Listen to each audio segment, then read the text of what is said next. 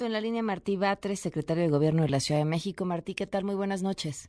¿Cómo estás, Pamela? Muy buenas noches. ¿Cuáles son los números?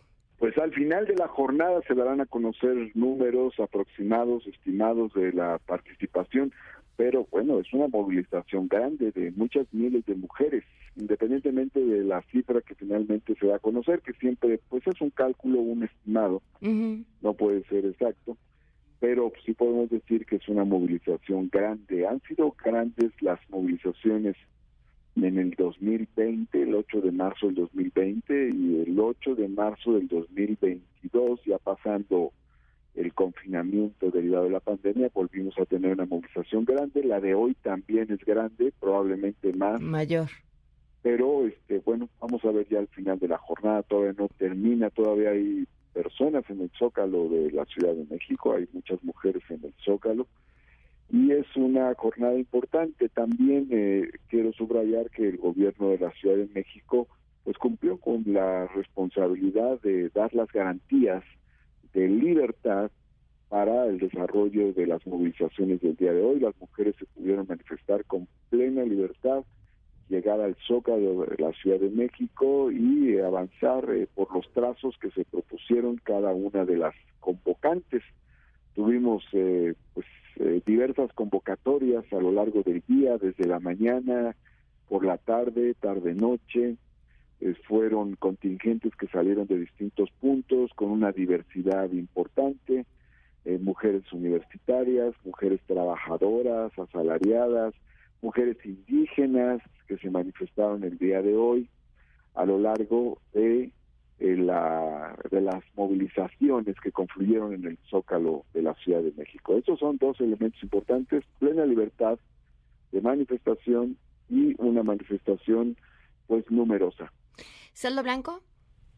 Saldo blanco, no tenemos eh, hechos que lamentar, eh, hubo pues algunos incidentes, eh, eh, algunos grupos ya sabes que se infiltran para generar problemas. Este, ahora vimos allí golpeando las vallas frente a Palacio Nacional y frente a Catedral.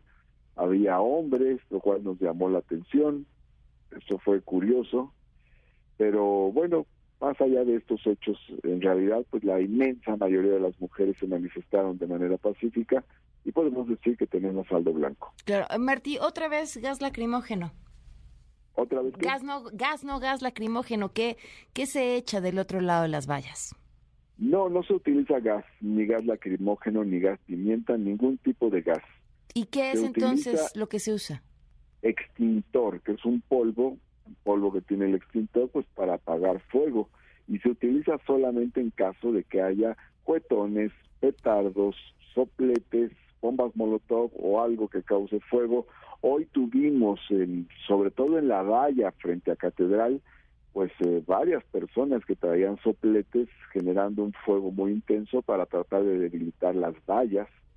De hecho, algunos doblaron una de las láminas de una de las vallas y bueno, pues utilizó el extintor para apagar este fuego y sobre todo pues para protección de todas las personas. Esto es, es delicado, puede dañarse con este tipo de instrumentos, con con los sopletes, con eh, y además con martillos, mazos, etcétera, se puede dañar a, terceras personas, a, la gente que está en la movilización también. ¿Qué efectos genera este extintor en quien a quien le cae? Se utilizó extintor, eh, ese, digamos, tiene el objetivo de apagar el fuego ahí donde se presente. Pero, pero si se lo rocían a la gente que está, pues supongo, intentando tirar las vallas, ¿qué efecto le genera? ¿Qué le causa? ¿Le da tos? ¿Le arden los ojos? ¿Le pica la garganta? Pues no tiene efectos mayores, ¿no? Ojalá no hubiera este tipo de situaciones. es decir, tampoco es eh, deseable que se den estos pequeños enfrentamientos. Eh, no deberían suceder, no debería llevarse sopletes a una manifestación, menos cuando hay eh, miles de personas, una manifestación tan grande, pues eh, el riesgo de dañar a otras personas aumenta. Y además había eh, mujeres, madres, niñas, adolescentes, en fin, creo que es una gravísima irresponsabilidad.